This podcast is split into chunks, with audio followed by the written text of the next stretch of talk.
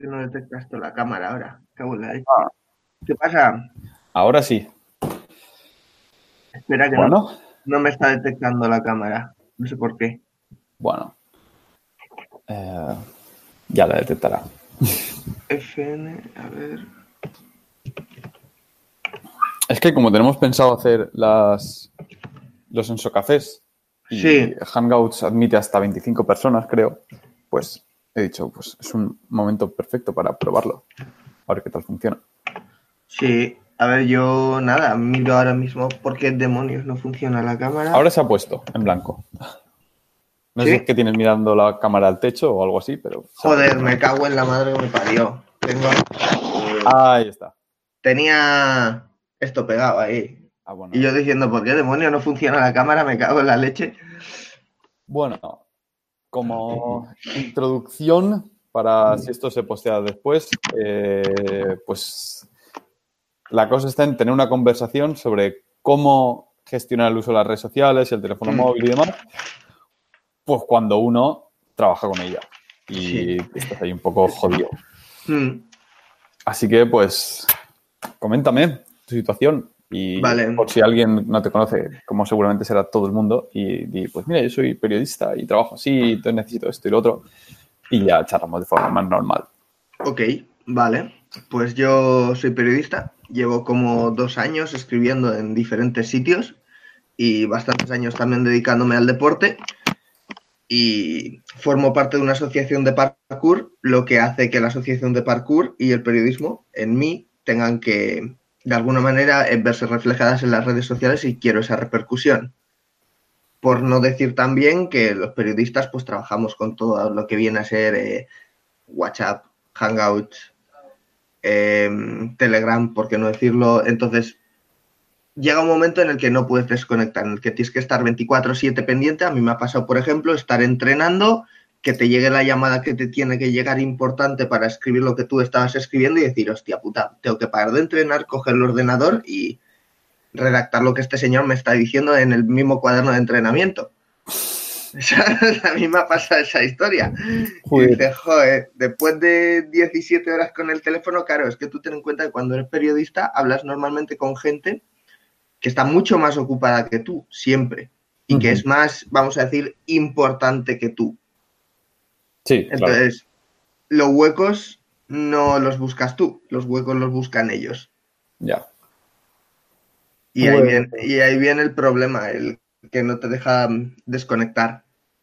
Y el hecho también de lo que se decía en el libro Deep Work, de la, la filosofía de, del periodista, de en el momento en el que, o sea, tú no puedes planificarte ahora tal cual, porque de repente la información llega ahora y tú tienes que ponerte ya, igual estás en la calle, estás no sé dónde y dices, no, este es el momento.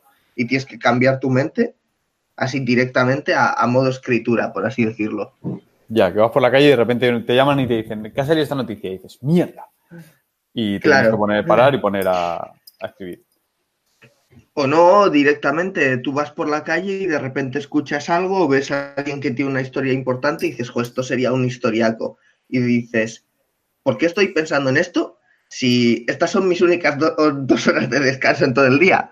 Entonces, cuando algo te gusta de verdad, estás pensando en ello. Pero también, por muy obsesionado que estés y tal, pues tienes que desconectar un poco. Tema. Sí, sí, sí. Mm, Pues. hmm. Entonces, por un lado, diría yo que está el tema de, la, del- Sí. de las redes sociales y el parkour y todo esto. Y por otro lado está el tema del periodismo, de, a ver qué- de, de la necesidad de constante atención al- al- a todo. Y hoy en día es que si, si no estás ahí al pie del Mm. cañón, eres el último mono. O sea, no, no, no hay forma. efectivamente. Entonces, por el lado de la asociación, lo veo un poco más fácil porque es similar a lo que hacemos nosotros con Enso Movers, que es a la hora de preparar las publicaciones, nosotros las grabamos, las subimos a Drive, se organizan de forma. eh, no, no las haces al momento, sino que te las planificas, dices esta publicación con este texto, esta publicación con este texto. Y después tenemos una persona que se encarga de publicarlo por nosotros.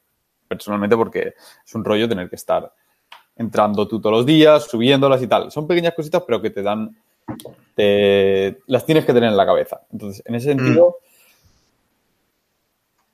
el, organizarlo lo más offline que se pueda y intentar compactificar, creo que es, un buen término.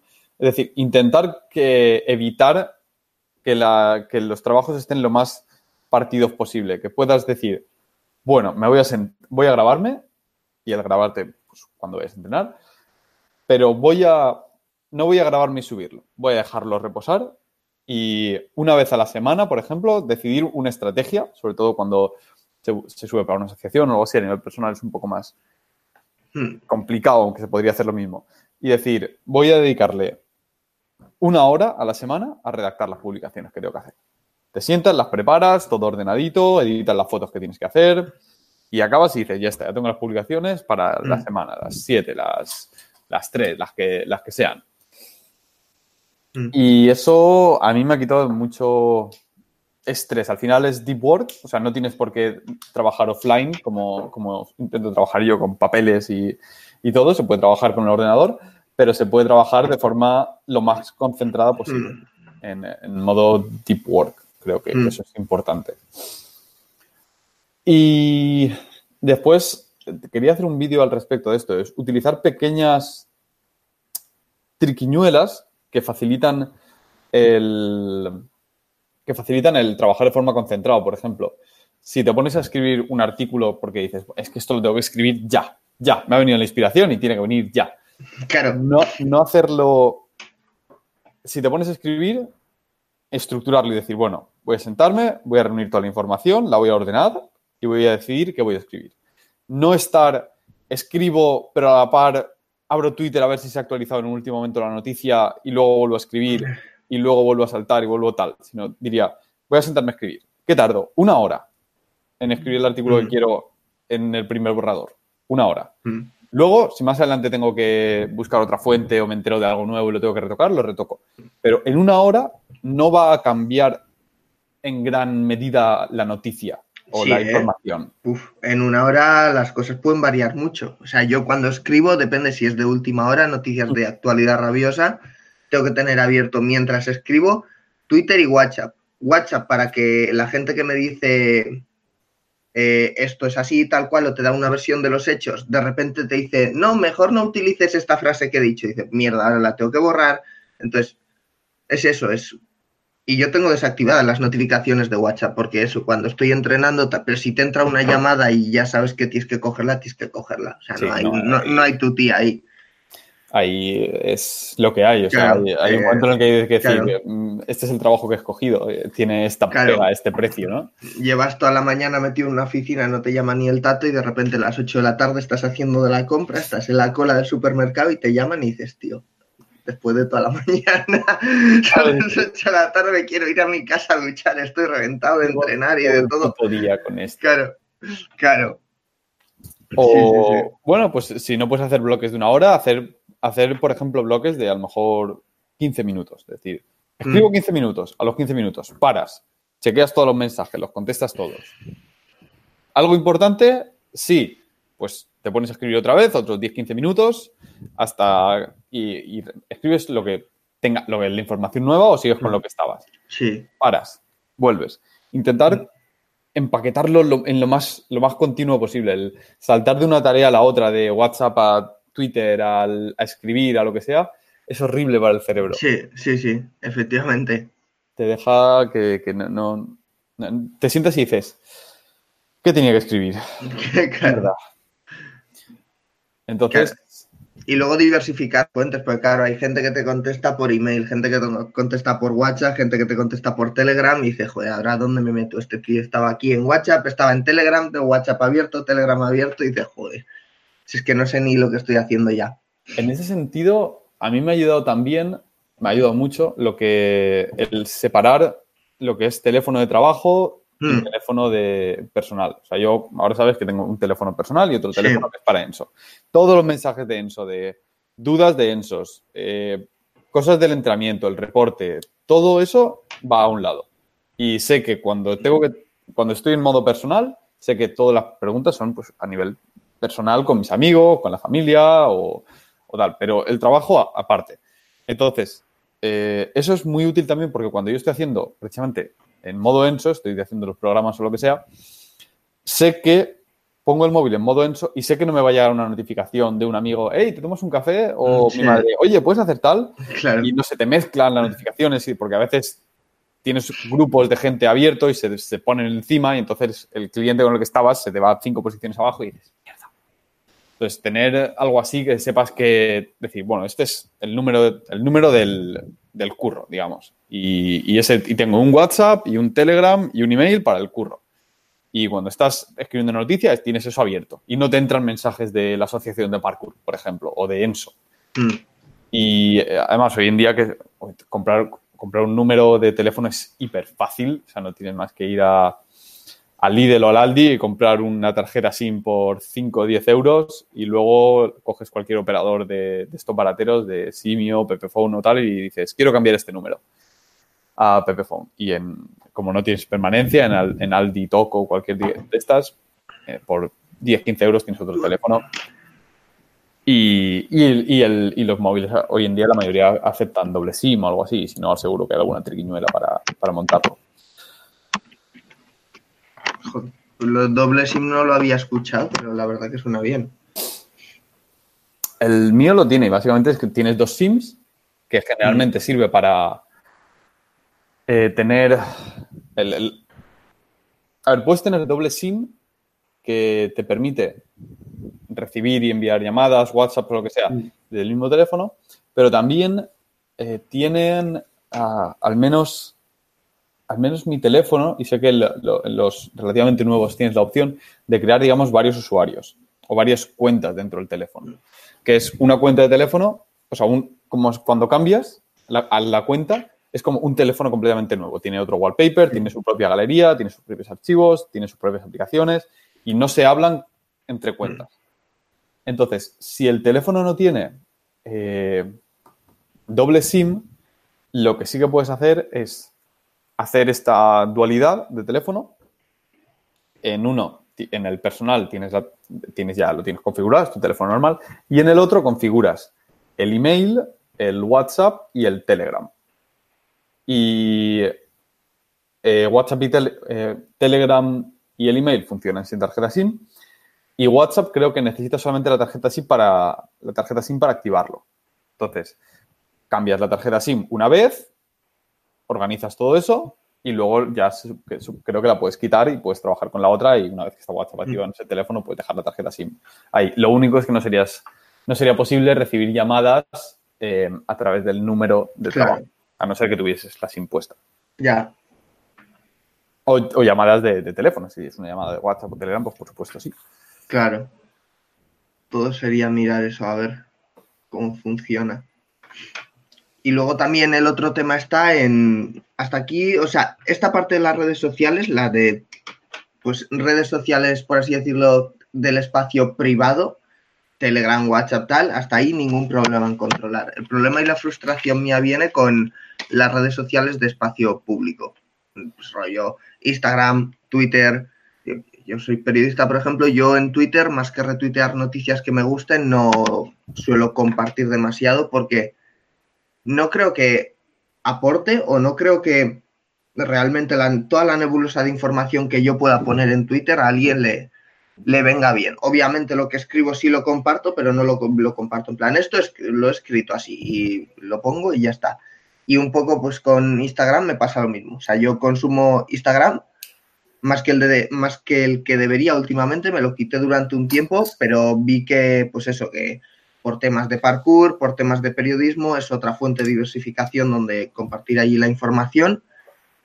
Pero llega un punto en el que no me gusta. O sea, yo soy tan social y tan sociable en mi vida privada que mi vida pública no me gusta serlo tanto. O sea, no me gusta estar todo el día, hey chicos, tal, porque ya lo hago en mi vida privada con mis allegados. Entonces, es como que me frustra, pero a la vez es algo que sé que necesito tarde o temprano si quiero hacer que mis proyectos suban, por ejemplo. Hmm. A mí es que Instagram me parece el cáncer, tío. Hmm. Es la red social más adictiva que me puedo imaginar y hmm. es la que menos calidad de información tiene. Entonces, Instagram, además, es. En tema de noticias, no sé qué tal está. Creo que en plan noticias. No, o sea, Instagram no, los periodistas no suelen usar, suelen usar más Twitter. Claro, es que Instagram está muy bien a nivel audiovisual. Sí, claro. Pues a mí es que me pasaba un poco lo tuyo, que lo que comentabas, que decía, hostia, tío, ya a nivel personal, en, digamos, en la vida real, no en, en, las redes sociales, soy muy sociable, me gusta mucho quedar con la gente, charlar, soy muy extrovertido, eh, pero luego, eh, una vez que, que soy así en, mi día a día, no, me, no me apetece nada, ni me gusta, y me parece muy falso el estar ahí como demostrando a la gente lo social y lo guay que soy. Digo, es que a nadie le importa y al que le importe, pues que se aguante, tío, y no quiero hacerlo. Claro. Eh, y en ese sentido, la verdad es que ya ahora llevo ya un, montón de tiempo sin Instagram, llevo ya cuatro meses o así. Y, soy, vivo mucho más tranquilo, te lo seguro. Vivo mucho más tranquilo. Y una cosa que me gustó mucho fue de una entrevista, bueno, del libro de minimalismo digital de Carl Newport y de una entrevista que le decían, comentaba que es muy diferente cuando utilizas Instagram como creador que cuando lo utilizas como consumidor. Mm. Cuando lo utilizas como consumidor, que es como lo utilizábamos, o como lo utilizamos casi todos, eh, sí que subes de vez en cuando, pero también le dedicas mucho tiempo a, ver otra gente y siempre es como, uy, mira, a lo mejor eh, algún vídeo interesante, algún truco, alguna cosa, algún mini tutorial que me puede servir para algo alguna vez. Y cuando eres creador es muy diferente. Cuando eres creador apenas abres el feed, te dedicas a crear tu contenido en tu espacio privado, sin ningún contacto del mundo prácticamente, y lo pones ahí afuera.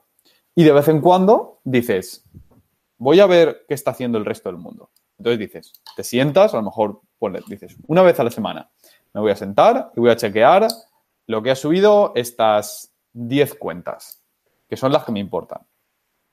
Y te lo tomas como trabajo relativamente. O sea, no vas a disfrutar de su contenido, vas a como observador, como el que, como el que va, digamos, a una galería de arte, no como para decir, oh, qué guay, sino imagínate que es tu trabajo, que vas allí porque tienes que comprar ese arte para, alguien que lo va a disfrutar. Entonces te lo tomas como, vengo a, he venido aquí a, lo que he venido, no he venido a monear, a empanarme, he venido a ver esto. Entonces tienes ya, digamos, has hecho previamente un filtro muy fuerte de qué cuentas de verdad te aportan y cuáles no, porque seguro que el 90% de las que sigues es que en su momento dijiste, uy, mira, parece interesante, seguir.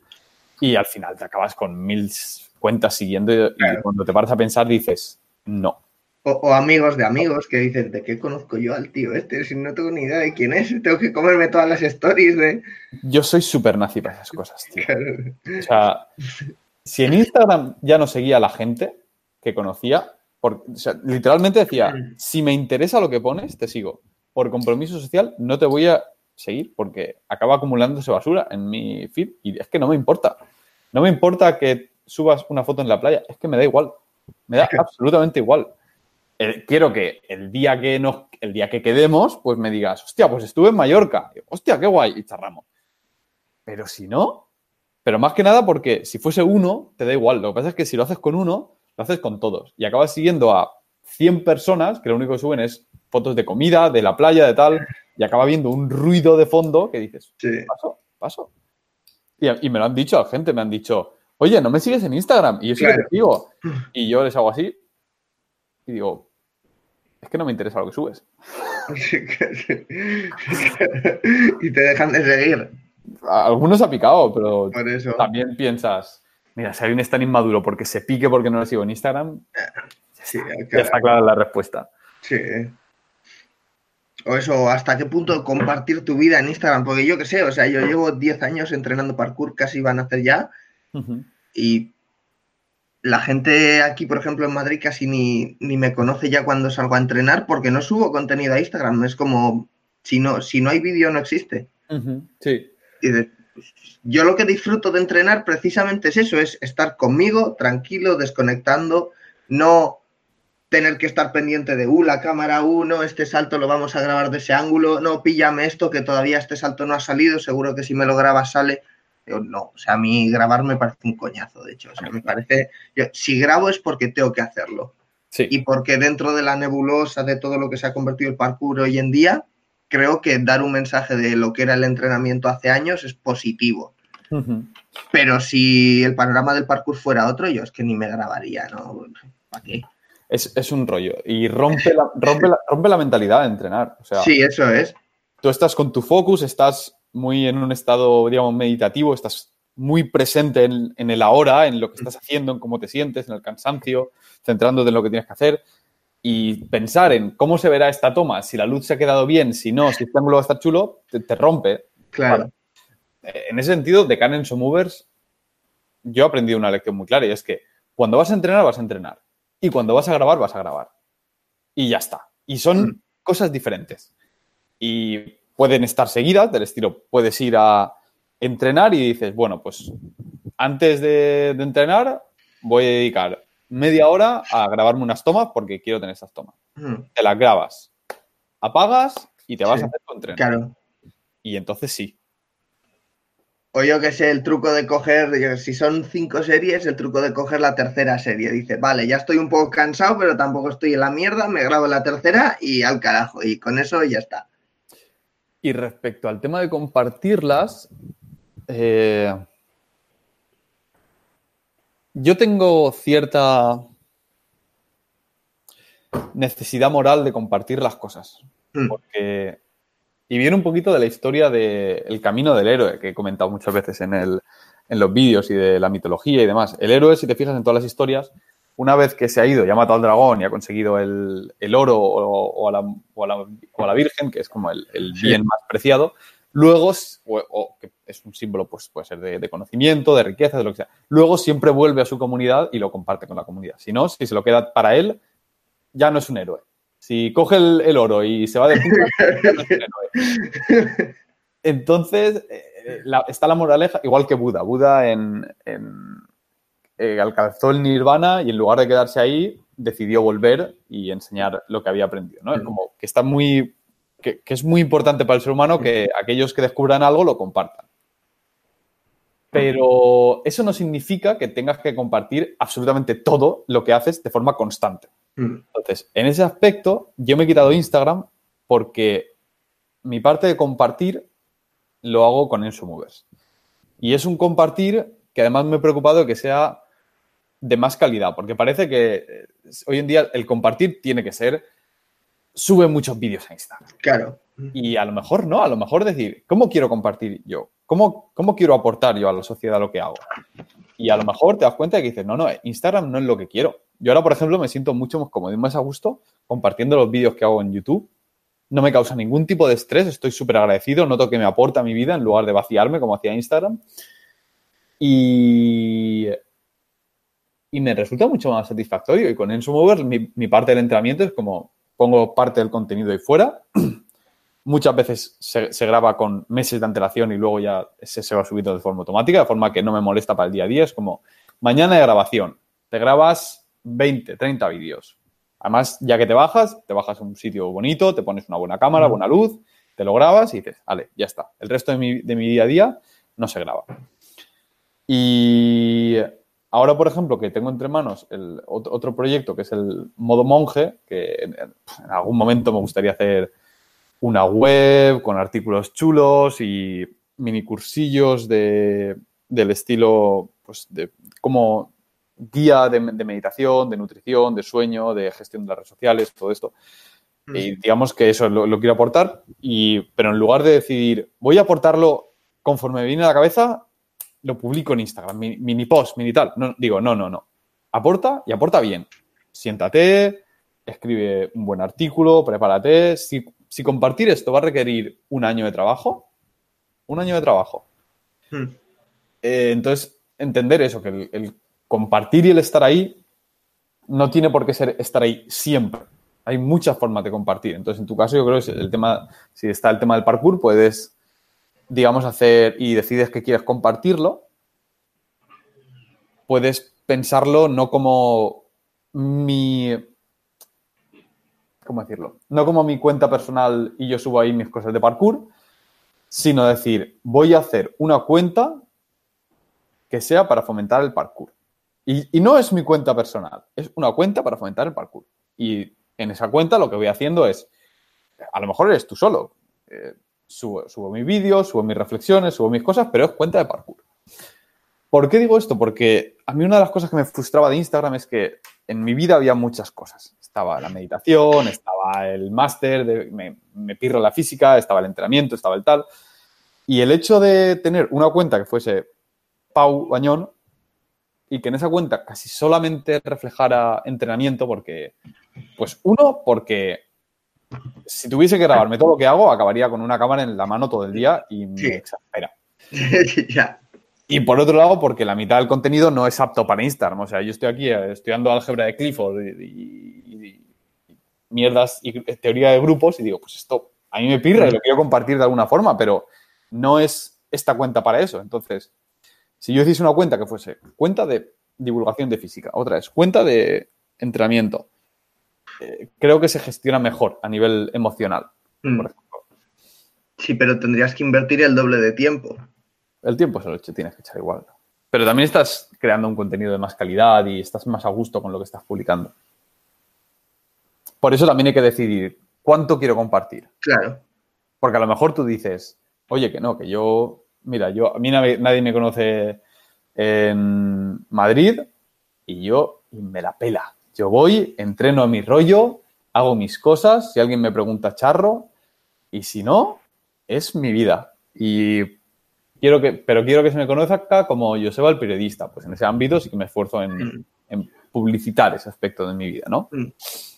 Es como yo ahora aquí en, en Alemania apenas hago publicidad de, de Enso y demás, porque, pues porque lo, publicamos casi todo en castellano, ya tengo todo eso montado y digo, no, tío, si sale el tema, sí que comento que entreno gente y tal, pero yo voy aquí a entrenar a mi, a mi bola.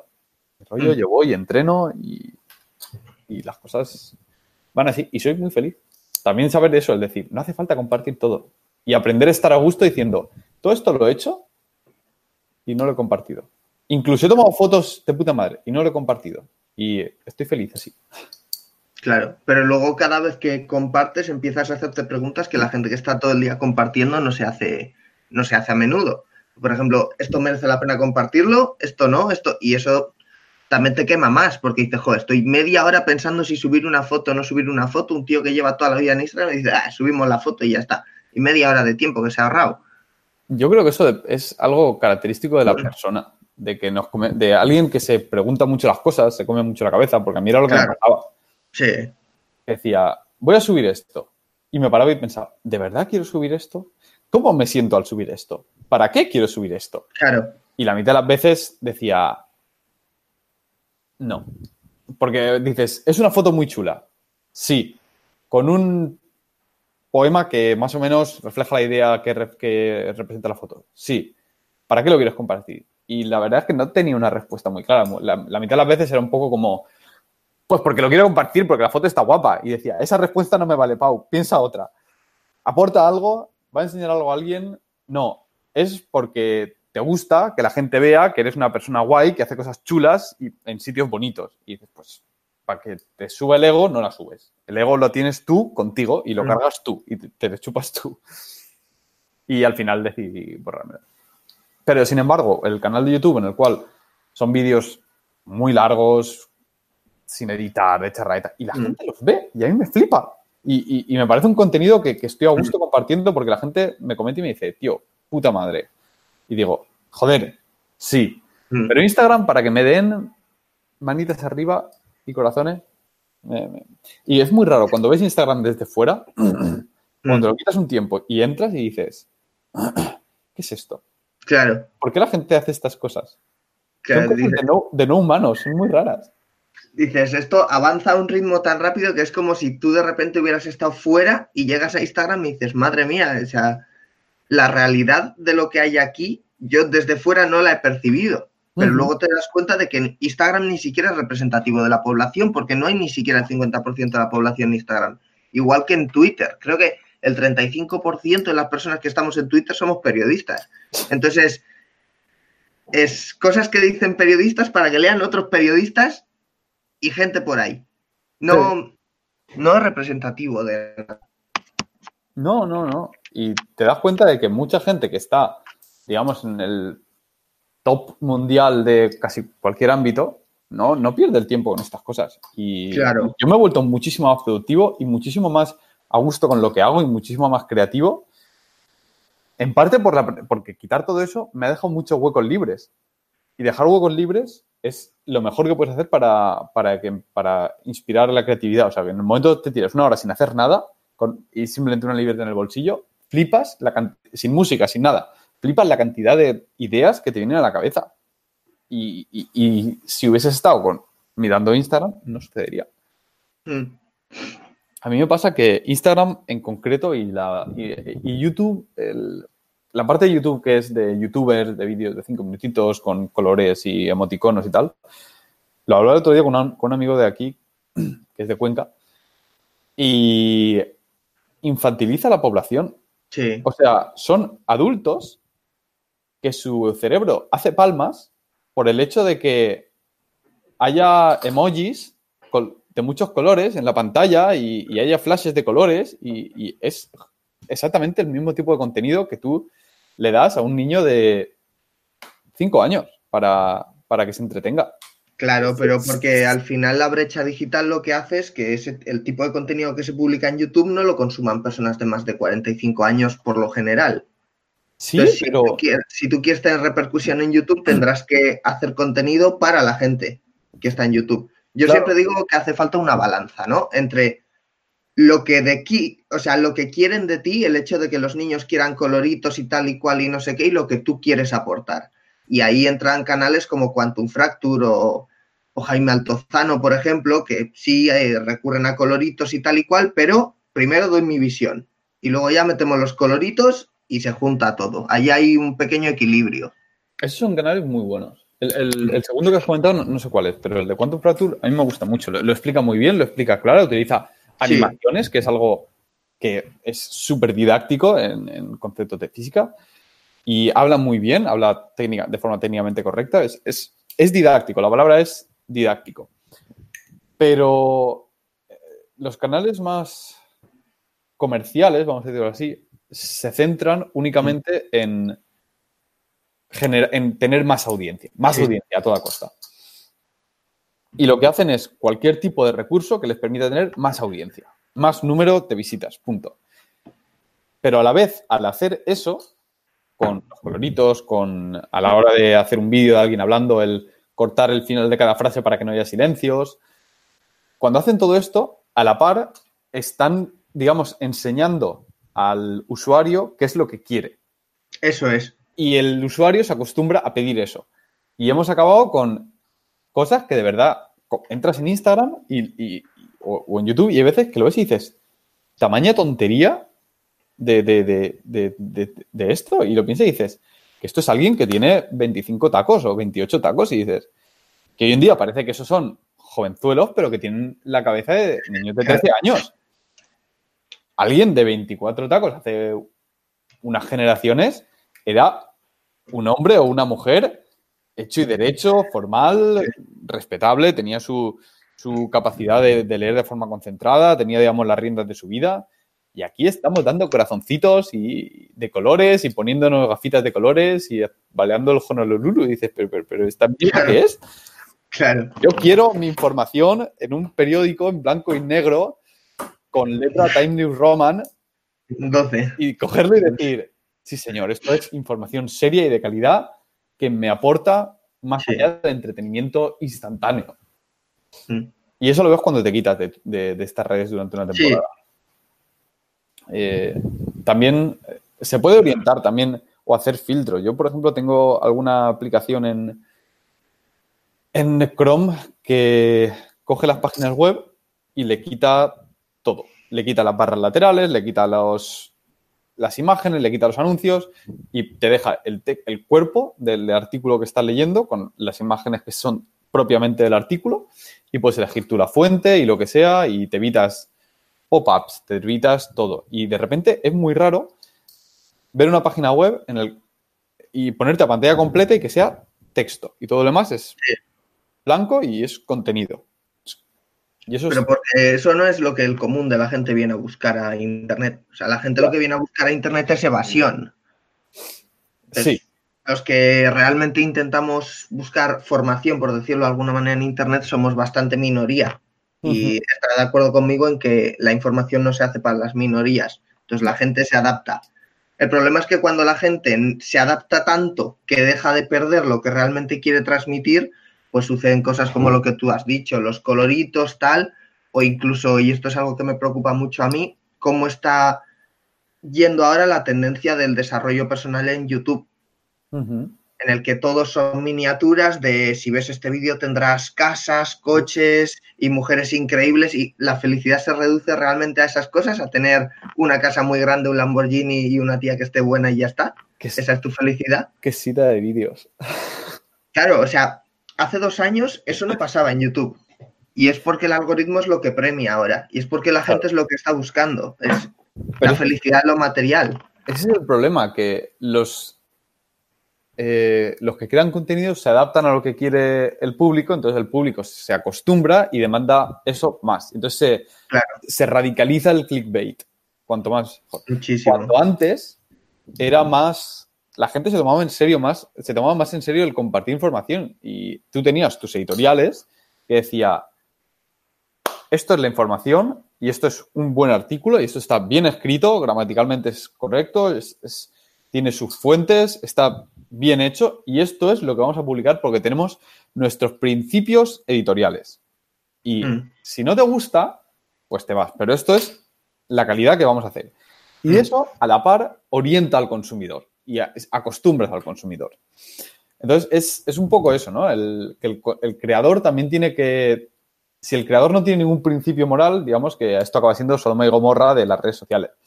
En el momento los, los creadores dicen, no, no, no, este es el contenido que vamos a poner, porque tenemos estos principios de qué es lo que queremos enseñar. Pues el consumidor se adapta también y dice, ah, pues este, es lo que, esto es lo que necesito, no es, digamos, lo que quiero, no quiero algo rápido. Eso es un poquito también la, idea que tenía yo cuando hice mi canal de YouTube. Dije, voy a pelear contra la información rápida, contra los vídeos editados, contra los emojis. Voy a subir vídeos de yo hablando en una sala en silencio durante el tiempo que haga falta. Y no va a haber edición, a veces el vídeo va a ser una caca, a veces el sonido va a ser un poco malo, pero si lo ves es porque te interesa tanto el contenido que te lo chupas. Hmm. y, es un problema porque es un problema porque una vez que te has separado de esta, de esta idea, ¿no? Una vez que te, has, que te has abstraído y has dicho, hostia, todo esto son tonterías. Lo ves muy claramente y eres capaz de tomar decisiones. Pero si creces con esta cultura de, de las payasadas, vamos a decirlo así, no es muy difícil irse para atrás. El cerebro se acostumbra a eso y te encuentras siendo una persona incapaz de coger un texto, pues como este, ¿no? De un paper cualquiera, que es difícil, es denso, requiere pensar, darle vueltas, amasar información, conectarla, y te encuentras incapaz de leerlo de una sentada, eh, porque tu cerebro no, sabe hacer eso, necesita colores, estímulos, y si no tiene eso, mm. desconecta la información. Sí, totalmente. Y luego a la hora de, trabajar tiene su precio. Y a la hora de establecer relaciones personales tiene su mm. precio porque estás acostumbrado a que el ponle ¿Cuánto tiempo puede pasar una persona viendo vídeos de YouTube al día? Estoy seguro que hay mucha gente que no baja. Seis horas tranquilamente. Sí. Pues, y después piensas, vale, ¿cuánto tiempo pasas interactuando con gente de verdad? Con un amigo que quedas para tomar algo, no con la cajera o el, o el carnicero. Hablando de verdad. Mm. Creo que si la mayoría de los días pasas mucho más tiempo viendo gente en YouTube, te acostumbras a que las interacciones son así, a que tienen soniditos, de repente eh, eh, las frases eh, no hay vacío, las frases se cortan. Y entonces creo que a la gente a veces le resultan aburridas las conversaciones con las personas reales. Y por eso a mitad de la conversación sacan el móvil y se pone a mirar Instagram. es como adornar la conversación real con, con los efectos. Es que si te fijas, eso puede tener, dentro de unos años, puede tener unas conclusiones bastante terribles, porque tú imagínate que los creadores funcionan según el algoritmo, ¿no? Ahora el algoritmo está diciendo que premia vídeos de más de 10 minutos en YouTube, la gente está haciendo vídeos de más de 10 minutos, y si mañana el algoritmo cambia y premia vídeos en los que los tíos tengan que salir sin camiseta. Pues todos los tíos de YouTube sin camiseta. Vete mucho más extremo. Eh, empieza a premiar vídeos de tíos tirando muebles por las ventanas. Pues tíos tirando muebles por las ventanas. Y así sucesivamente en ejemplos cada vez más extremos. O sea, hasta qué punto la gente puede ser esclava de un algoritmo que no sabe cómo funciona. Es muy difícil porque por, una, por un lado están, digamos, los lo que decía antes de los valores morales de las editoriales, que era en plan, es, mm, tenemos un periódico, vamos a decir, por ejemplo, para publicar información de este cariz, ¿no? Tenías tus principios, vamos a decirlo así.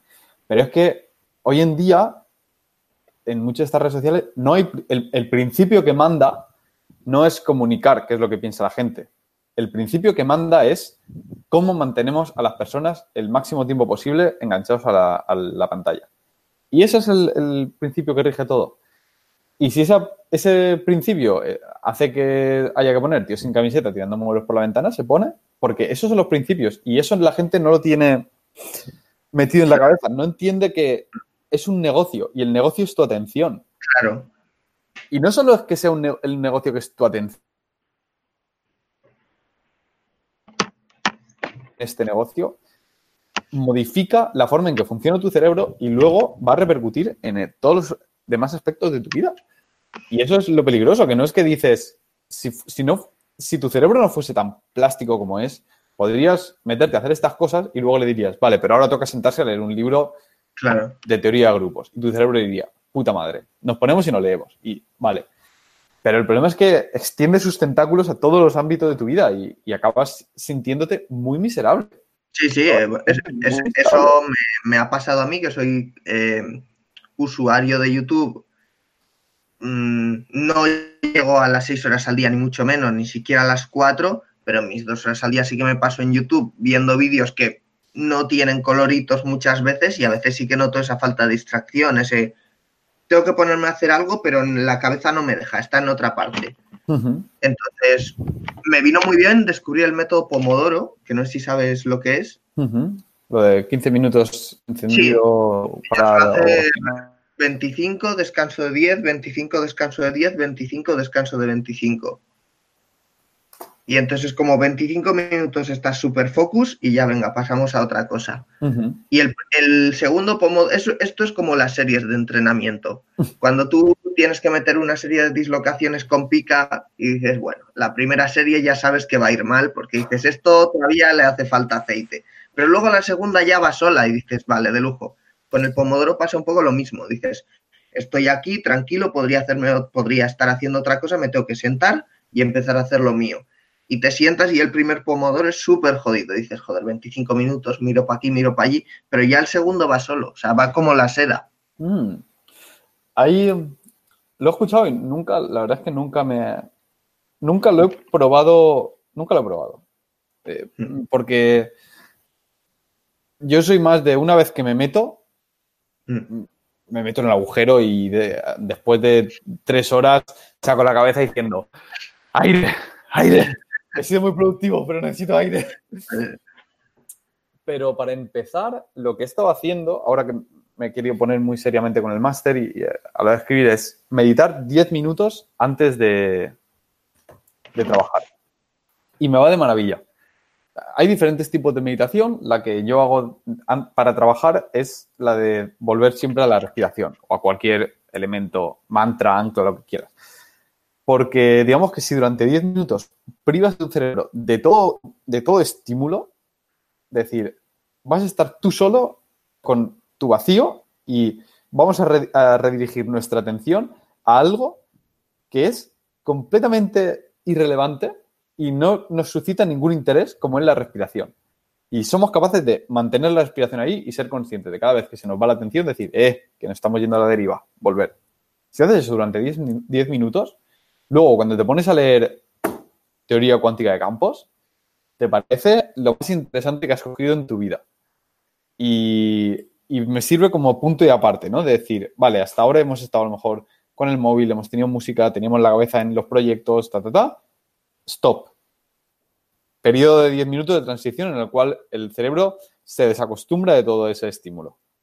Ya estamos relajados a nivel cerebral. Ahora nos sentamos y trabajamos. Y me va muy bien. Me va muy, muy bien. Pero también sé gente que le va a lo del, lo del pomodoro. Tuve un profesor que me decía que se ponía una vela.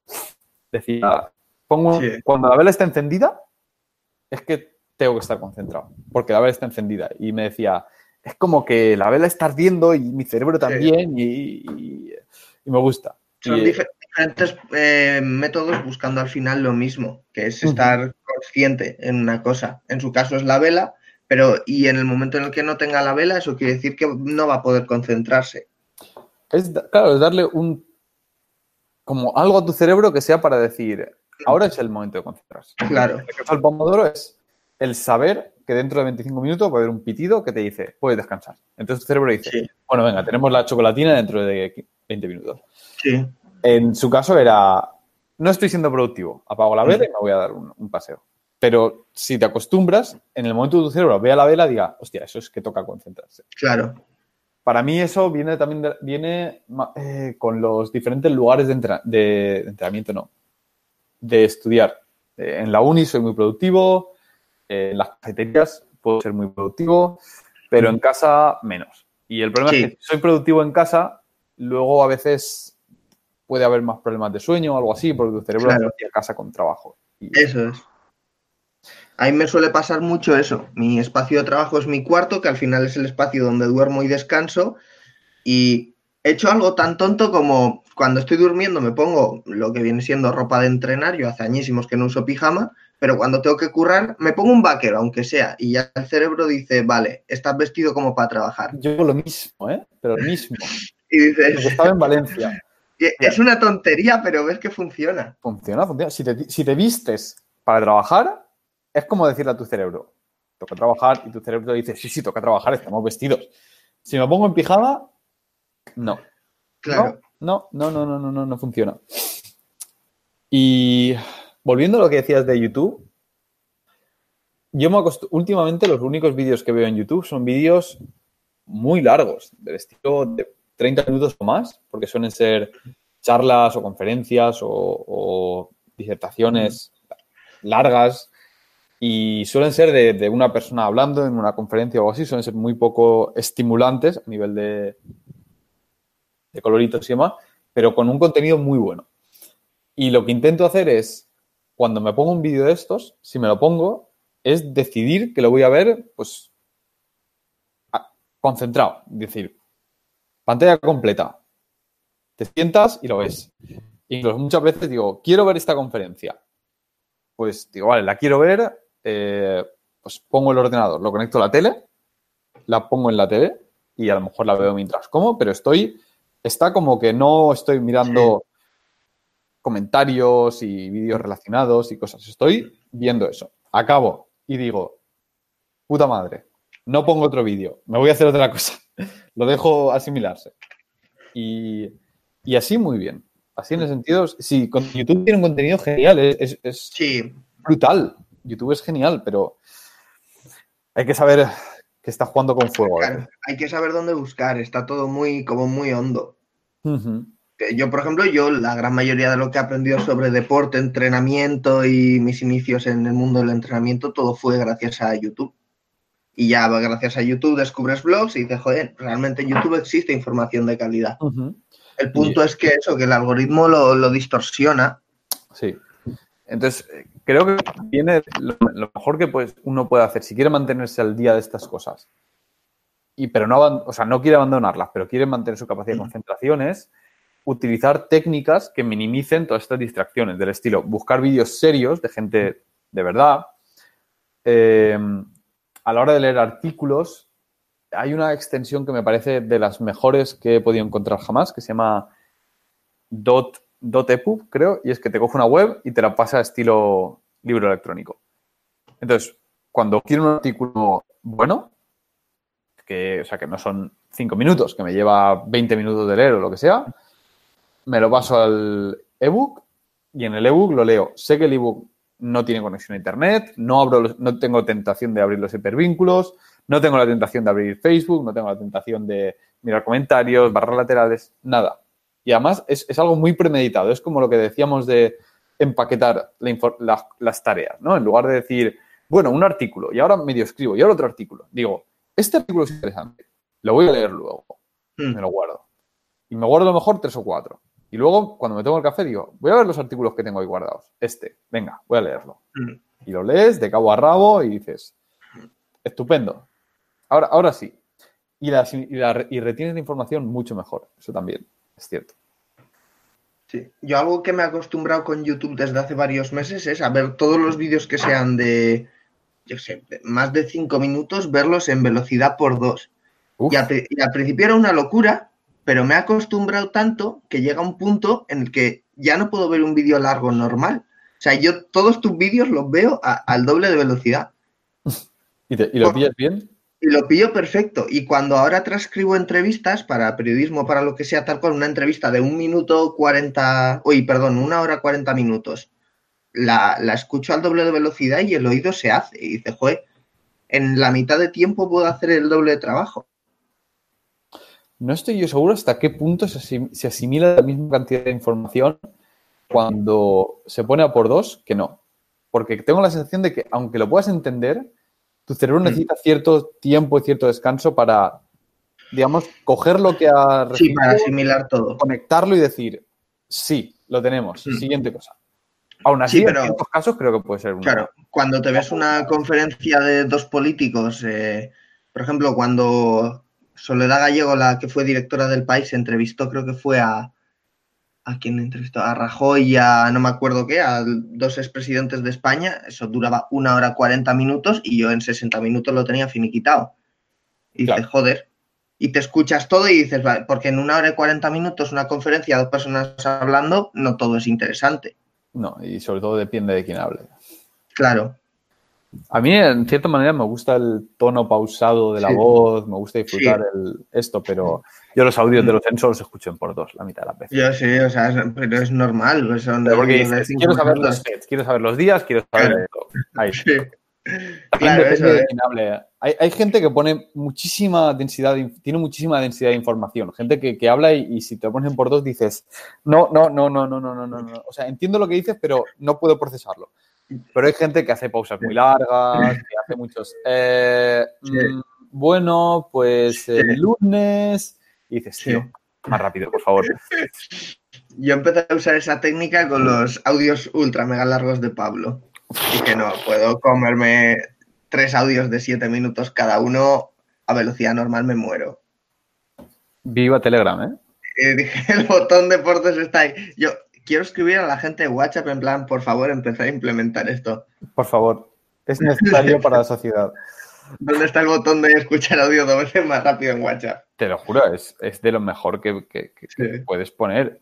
O sea, yo en, Telegram lo agradezco mucho y, suerte que he migrado a la mayoría de mis contactos importantes a Telegram. Si no, en WhatsApp es que muchas veces digo, no lo voy a escuchar. Claro, no, no. No tengo, no tengo memoria, escríbeme mejor y ya está. Ya está. un, audio de tres minutos y le dice, hostia, perdona, no puedo escucharlo, es que me quedo sin memoria. A ver. No sé si cuela, ¿eh? pesan muy poco los audios. Pero una de las cosas que he aprendido a hacer, y que a veces he requerido a la gente que haga conmigo, es, si vas a enviarme un audio, piénsate lo que vas a decir antes de, empezar a grabar. No pongas el cacharro a grabar y, y, sueltes, porque hay veces que la gente te hace silencios y, cosas muy largas que dices, o se, o se, lían y te repiten la misma cosa tres, cuatro veces y dices, no lo hagas. Sintetiza, di, quiero decir esto.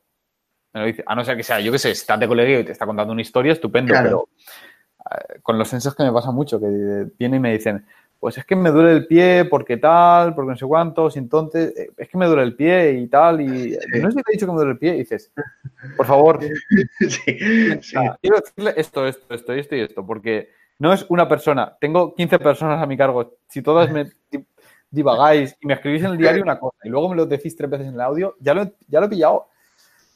Sintetiza. Mm. Pero bueno, eso es acostumbrar. Es, es útil tener esa capacidad, pero creo que también es útil tener la otra capacidad. Había una de, escuchar algo a ritmo pausado una conversación con sus vacíos, con su tal, y disfrutarla. Hay, hay una... Estaba viendo el otro día una entrevista a Antonio Escotado, Sí, que, de la Hot Down, que decía... sí, creo que ya sé cuál es. La de quién, quién dice que es la verdad, ¿no? O quién decide la verdad, algo así. Y me gustó mucho porque es el contenido que Jordan Peterson está, se sorprende tanto que, que esté apareciendo en YouTube, que son dos personas hablando, sin cortes, sin editar, solo dos personas hablando. Y eso significa que a veces una persona se calla y la otra se queda así, en silencio, pensando, y luego contesta, y a veces divagan un poquito, y a veces vuelven, y lo escuchas y dices, no es rápido, no tiene música de fondo, Claro. es, está bien, es real, Mm. es contenido bueno, y luego... Pero también eso en, en- los debates lo que importa es eso, eh, los modales, el dejar hablar a la otra persona, tú escuchas. to- A mí, por ejemplo, me encanta el debate de Juan Carlos Monedero con Juan Ramón Rayo, que están en las antípodas ide- ideológicas, pero cuando uno habla, el otro se calla, cuando el otro habla, se calla el otro y se dejan hablar y no coinciden y se refutan, pero no habla uno sobre otro, no. La gente no sabe hacer eso. Estás pidiendo mucho. Dices, vale, son una hora cuarenta de vídeo. Dices, ningún problema, me lo veo. Y Claro. disfrutas y dices, joder, no se parecen en nada, pero por lo menos el respeto sí. Es que no. La gente de verdad no sabe hacer eso. La gente dice lo que tiene que decir y luego, porque sabe que si no paras de escucharlos, eh, te dejan hablar, pero no te Mm. escuchan. Tienen en su cabeza lo Lo siguiente que van a decir eso es. Y dices, escúchame, préstame atención, di, ¿qué ha dicho? ¿Qué, qué quiere decir? ¿Cuál es su opinión? ¿Por qué? Claro. Intenta entender a otra persona. Y luego te piensas lo tuyo y ya contestas. Y entonces las conversaciones son maravillosas. Y, y- y hay veces que hace falta decírselo a la gente, decirle, no, no, escúchame, ¿qué he dicho? ¿Qué he dicho? No he dicho eso. No he dicho, no he dicho lo que tú dices que yo he dicho. ¿Qué he dicho? Pues eso es lo importante. Mm. En eso también influye lo que tú decías, el hecho de las redes sociales, de que no está presente en lo que tiene que estar, sino que está pensando aquí, allí, en esto, en lo otro. Claro, Se dispersa mucho. también te acostumbras a un tipo de conversación unidireccional. Claro. Te acostumbras a yo suelto lo mío y lo único que recibo son likes. No, Mm. No entramos en un debate. Eso, mi- mira, en parte eso es algo que si tuviese que decir algo relativamente... Es bueno y malo del- de, los vídeos que hago en YouTube. La parte buena es que he aprendido a argumentar mucho mejor Mm. y a hilar mis pensamientos, ordenarlos y hacerlo mucho mejor. La parte mala es que a veces espero que la gente tenga paciencia para escucharme mientras hablo. Mm. y, y a veces que no. Y entonces, a veces la gente me, me pregunta algo, estamos hablando algo y digo, vale, voy a hablar, como que digo, te voy a contestar y quiero, y la- es una respuesta relativamente larga. Y hay veces que la gente, pues, te interrumpe a mitad y saltas y dice, no, espérate, no he llegado a eso, no he llegado a eso, espérate, déjame terminar. Mm. Pero no sé, la gente no está acostumbrada a eso, está acostumbrada a una conversación un poquito más rápida y, y las redes sociales definitivamente ayudan. Y yo desde, lo he dicho, volviendo al punto inicial de la conversación, desde que me quité las redes sociales en general, lo que te puedo argumentar el tema del cerebro y todo tal, pero una cosa que a nivel personal la gente debería aprender y, valorar es, tengo un bienestar en mi vida genial. O sea, de- además me he puesto full modo monje últimamente y estoy, llevo no sé si ciento, no sé cuántos días meditando todos los días, eh, me quité las redes sociales y te juro que voy por la vida con una sensación de estoy aquí presente, en este momento, en esta realidad, ahora, no tengo la cabeza en otro lado y me hace disfrutarlo todo mucho más. Me hace disfrutar trabajar, me hace disfrutar el, el ducharme, me hace disfrutar el entrenar, le presto mucha atención, todo eso va mejor porque le estoy prestando mucha atención, mejoran mis relaciones personales, mejora el sexo, todo, todo. Es, es, y vas por la vida con una sensación de, de- de meaning y satisfacción impresionante. ¿Y utilizas alguna app para meditar o alguna historia? ¿Empezaste con algún tipo de meditación guiada? Empecé con la aplicación Headspace, hice Mm. los 10 días gratuitos y luego encontré otra que se llama Waking Up de Sam Harris, eh, que ambas me gustaron mucho porque... O sea, la aplicación de despertarse. Sí. Ok.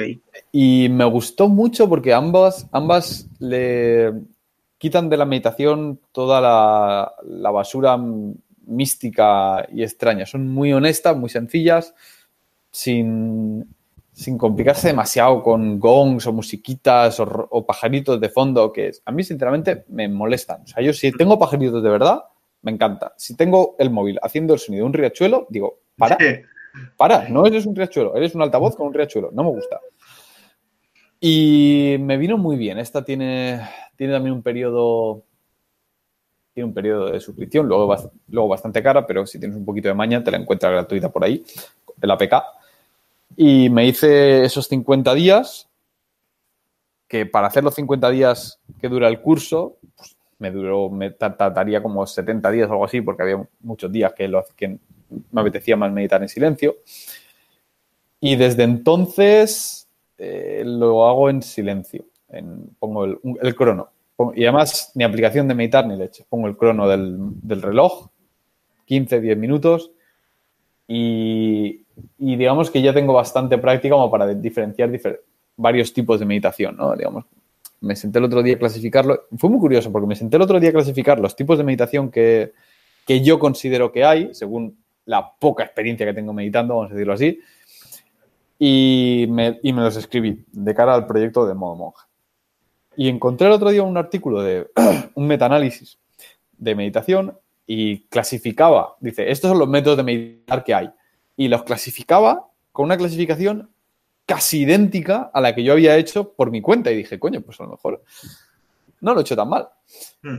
Y básicamente este artículo mostraba que diferentes tipos de meditación tienen diferentes activación, diferente activación en diferentes áreas del cerebro y que, por lo tanto, pues diferentes formas de meditar afectan en diferente manera a cómo te sientes y al tipo de mente que, estás construyendo, ¿no?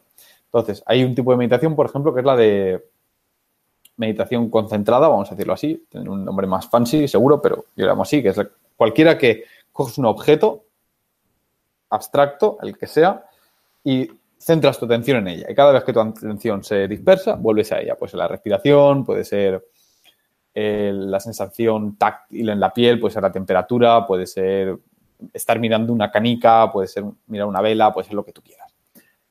Luego, entonces, esa es muy buena para aprender a trabajar concentrado, porque aprendes que cada vez que se te va tu cabeza dices, vuelvo al, a lo mismo. Y luego, otro tipo de meditación, que es la meditación, no me acuerdo qué nombre le puse, pero básicamente una meditación de estar en el presente. Y es que en lugar de centrar tu atención en una única cosa, cada vez que ves que tu atención se dispersa, te centras en, no, no, no te vaya, no te abstraigas del presente, estate ahora aquí, con todo lo que implica. estás aquí, en esta silla, con los vaqueros que te apretan un poco porque tienes unos cuadrices gigantes, con el, el, olor de esta habitación, con este sonido, intentas estar muy en el presente. Y eso es diferente. y luego hay también meditación, digamos, eh, esa puede ser con los ojos cerrados, es, esa es muy típica porque todos, todos la hemos experimentado cuando te vas a un paisaje natural muy bonito y te sientas y estás en silencio mirándolo y dices, ¡buah, qué pasada! Y estás ahí, justo, pues es eso. Y luego hay alguna más, pero esas son las, más mm. útiles o, o, principales. Luego está la de gratitud, que es imaginarte a la gente que quieres eh, pasándole cosas buenas, que mejora la empatía y pues hacer trabajo emocional. Hay otra que es, que es eh, sentarte y, en lugar de intentar que tu foco vuelva siempre a algo, es dejar que tu mente ruede. Y, si tu mente dice, vamos a coger eh, este problema que tenemos aquí del trabajo o esta relación que discutimos y no lo hemos pulido, en lugar de decir, ahora no toca, vamos a, a centrarnos en la respiración, dices, vale, vamos a darle vuelta a ese tema. Y es como si te sentaras con tu mente con un café y dices, venga, vamos a darle vueltas a ese tema. ¿Qué hay que, qué hay que pensar? ¿Qué conclusiones podemos sacar? ¿Hasta cuándo vale la pena darle vueltas? Lo piensas y te das cuenta que si de verdad le prestas atención a un problema, después de cinco minutos prestando la atención de forma continuada dices, pues ya no tengo más que decir, ya tengo las cosas claras, ya es darle más vueltas no me sirve para nada. Y cada una pues tiene su aplicación y eso me ha ayudado mucho para, pues, en mi trabajo me ha ido un montón a nivel emocional, personal, a nivel de estar más a gusto con mi persona, de disfrutar más de estar con la gente. Y son 10 minutos al día, que lo piensas y dices, tío, no es nada. Mm. No es nada. ¿Tienes por ahí el artículo con la clasificación esa en algún Sí. lado? Sí. Sí. Vale, pues si te lo puedes pasar, Sí, sí, para sí. echarle un vistacillo. Porque he estado haciendo compendio de, de las cosas Mm. de modo monje. Me senté un día y dije, todos estos aspectos de ducha fría, de meditación, de todo eso, dije, voy a ordenarlo, clasificarlo y hacer un esbozo de proyecto. Y me puse ahí Claro. una, una lista de carpetas y metí un montón de PDFs en cada carpeta Mm. Y lo tengo más o menos ordenado. Si me lo ibas a preguntar Y- hace, dos meses, te diría que no. ¿No te pasa que con el modo monje llegas, por ejemplo, reventadísimo? O sea, que necesitas también un espacio de descanso en el que te salgas del modo monje, por así decirlo. Eh, lo que me pasa es que llego todas las noches a casa Sí. acabo súper, llego súper cansado, pero Mm. todos los días llego a casa con la sensación de ha sido un día que ha valido la pena vivirlo hasta el último segundo. Y lo que hago es que los domingos es el día libre completamente. Sigue siendo modo monje, en tanto que sigo meditando, por ejemplo, pero Sí. sigo comiendo bien, sigo entrenando, pero eh, bueno, entrenando no. Los domingos es un día que digo vacío de todo. De si me apetece sentarme a leer tres horas durante la mañana, así. Si me apetece irme a dar un paseo por el bosque, así. No lo Mm. planeo, es, pero lo único que importa es que no vale no vale trabajar de ningún tipo. No vale trabajar en ninguno de tus proyectos. Es completamente chill. Si quieres sentarte en una maca y mirar las nubes durante media hora, bien, así. Y eso me da, eso me da mucha gasolina para el resto de la semana. Porque empiezo el lunes con ganas de coger esos proyectos que durante el domingo quería coger, pero decía, Claro, no, dices, hoy no no, toca". no. Y poco más que decir, Mm. la verdad. Ya podríamos dejarlo, que yo tengo aquí. Sí, sí, yo tengo que ir escapando ya. Casi las once y media. Se Sí, nos sí. ha alargado al final el tema. Bueno, estaba claro. Estaba clarísimo. Sí. ya al final.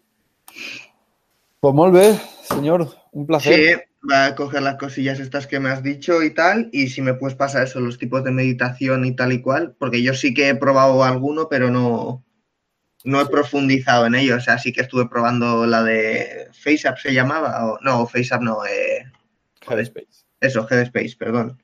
No, Waking Up. Y estuve probándola y tal, pero al final dices, "Buah, no. La de Waking Up, Hacer, hacer los primeros 10 días gratis y dices, oh, qué bien, esto tira para adelante, pero luego te estancas y dices, no, no. eh, sí. Es, la de Waking Up me gustó mucho porque es eh, Sam Harris, que es el que ha hecho la app, es la de las personas más racionales y ateas ever, Mm. pero que aún así ha experimentado mucho con la meditación y ha encontrado mucho valor y la ha despojado de, de muchas tonterías, hablando en plata. Sí, Y entonces, en ese sentido, me gustó mucho. Se la toma en Mm. serio, pero. eh, Se la toma en serio, pero no con todas historias extrañas. sí. Y.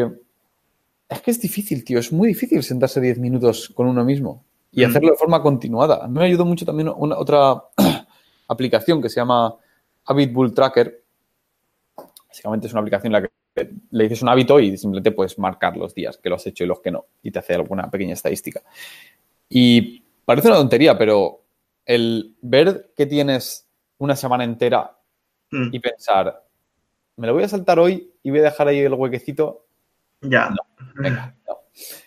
Y mi cambio radical fue, bueno, yo he intentado meditar de forma consistente, he estado durante tres años intentando hacerlo de forma consistente hasta que ahora por lo menos he conseguido una racha suficientemente larga. Y el cambio radical fue decidir que no me lo iba a saltar. Pero decir que no me lo iba a saltar significa que generalmente lo priorizo, hacerlo la primera, a primera hora de la mañana, pero si no puedo y se me acaba yendo a la noche, si vuelvo a las 2 de la mañana porque estaba haciendo una barbacoa con los amigos, da igual lo cansado que esté, me siento y hago la puta meditación, por muy mal que salga. Sí. Y si no me gusta, al día siguiente digo, ¿a que no molo meditar a las 2 de la mañana cuando solo querías irte a dormir? Pues la próxima vez lo haces antes. Entonces, cuando decidí por fin tomármelo en serio, es cuando eh, he visto, cuando se ha, se ha conseguido hacer una racha así más larga. Mm. Y lo he dicho, son 10 minutos, tío, es que no cuesta nada. Es que abrir Instagram mínimo son 15. Sí. Y, y lo, y la, lo, lo que- lo que ganas es, es mucho. Mm. Bueno, pues voy a ver si hago la meditación y me pongo a escribir un poquito de tesis. Ok. La tengo ahí pendiente. Pues vamos cortando entonces y ya hablamos con lo que sea. Nos vemos por lugares. Ok. Que vaya muy bien, tío. Muy bien, igualmente. Venga. Vamos.